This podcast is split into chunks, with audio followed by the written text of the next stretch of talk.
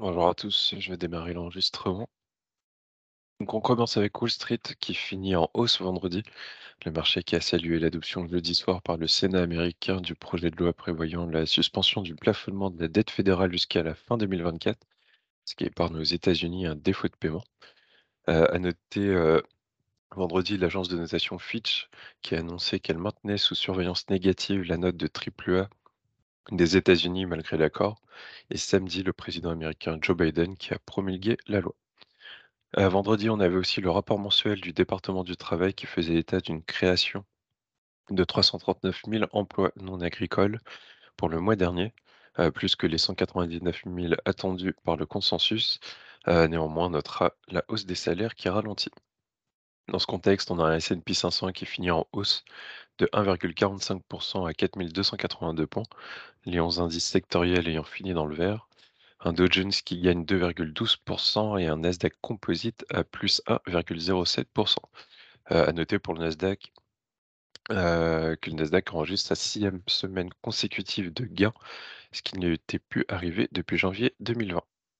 Euh, et enfin, un VIX qui finit à 17 points. Côté Europe, pareil, hein, les indices ont fini dans le vert dans la lignée des nouvelles venues d'outre-Atlantique, ce qui nous fait un CAC 40 en gain de 1,87% à 7270 points, un DAX à plus 1,25%, un FTSE 600 à plus 1,56% et un Stock 600 qui gagne 1,51%. En Asie ce matin, la bourse de Tokyo qui finit également en hausse, pareil dans la lignée des États-Unis, avec un Nikkei qui gagne 2,17%. Et côté Hong Kong, donc le Hang Seng gagne 0,53% alors qu'on notera de nouvelles tensions dans le détroit de Taïwan entre Pékin et Washington. Côté valeur, on a Amazon vendredi qui gagnait 1,2% après qu'une information selon laquelle la société discuterait avec des opérateurs télécoms pour proposer des services mobiles low cost aux États-Unis. Euh, dans la lignée, on a vu les opérateurs télécoms US qui, euh, qui perdaient entre 3,2 et 5,6% euh, tels que Verizon, T-Mobile ou encore AT&T. Euh, Lululemon, donc le distributeur d'articles de sport, euh, a bondi vendredi d'un peu plus de 12% après le relèvement de sa prévision annuelle de vente et de bénéfices. Et dans son sillage, on avait Nike qui prenait 3,95%. on a Dell et Broadcom qui ont fini également dans le vert après leurs résultats trimestriels. Euh, respectivement à 4,15% et 1,98%. Euh, hier, selon le Financial Times, on, avait, euh, on a UBS qui envisage de repousser la publication de ses résultats trimestriels à venir, donc à savoir entre, avril et juin, qui était initialement prévu pour le 25 juillet et qui sera reporté vers la fin du mois d'août.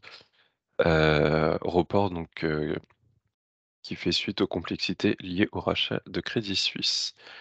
Et enfin, côté valeur, on a Airbus qui est sur le point d'enregistrer, qui qui une commande record de 500 appareils monocouloirs de la famille des A320 auprès de la compagnie aérienne indienne Indigo, euh, constructeur aéronautique, donc a par ailleurs indiqué euh, constater une plus grande visibilité sur ses prévisions en termes d'activité industrielle.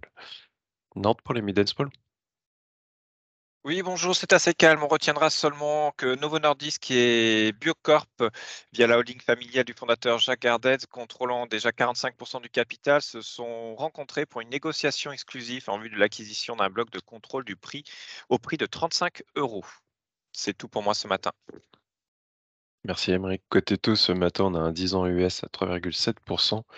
Côté échange, le dollar est en légère hausse face à un panier de devises à 104 et on a un euro-dollar à 1,06. Euh, côté pétrole, on avait hier la réunion de l'OPEP+, où l'Arabie saoudite a décidé de baisser euh, considérablement sa production en, juillet. Euh, une décision qui s'ajoute à un accord conclu au sein de l'OPEP+, et qui vise à limiter l'offre de brut jusqu'en 2024, bah, dans le but de faire remonter les cours du pétrole.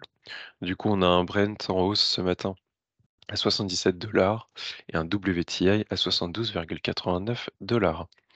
Et enfin, côté données macroéconomiques de ce lundi 5 juin, on avait la balance commerciale en Allemagne pour le mois d'avril à 8h, donc qui est ressorti en hausse à 18,4 contre les 16 attendus.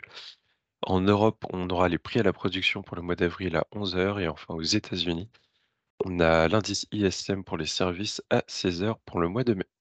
Lionel, pour un point technique?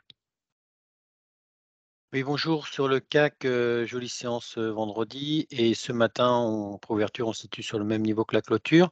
Donc on est sur une phase de rebond. On a traversé la 5 jours, heu, la moyenne mobile 5 jours. On se dirige vers la moyenne mobile 20 jours, qui est un petit peu plus haut, qui est vers 7 340. Donc sur les indices européens, phase de rebond. Sur les indices américains, c'est même mieux, c'est de la continuation haussière, hein, puisque le S&P 500 a fait des nouveaux plus hauts locaux. Heu, donc première zone de résistance 7 340, la moyenne mobile 20 jours. Heu, quant au premier support, il situe vers 7 170. Bonne journée. Merci Lionel, bonne journée, bonne séance à tous.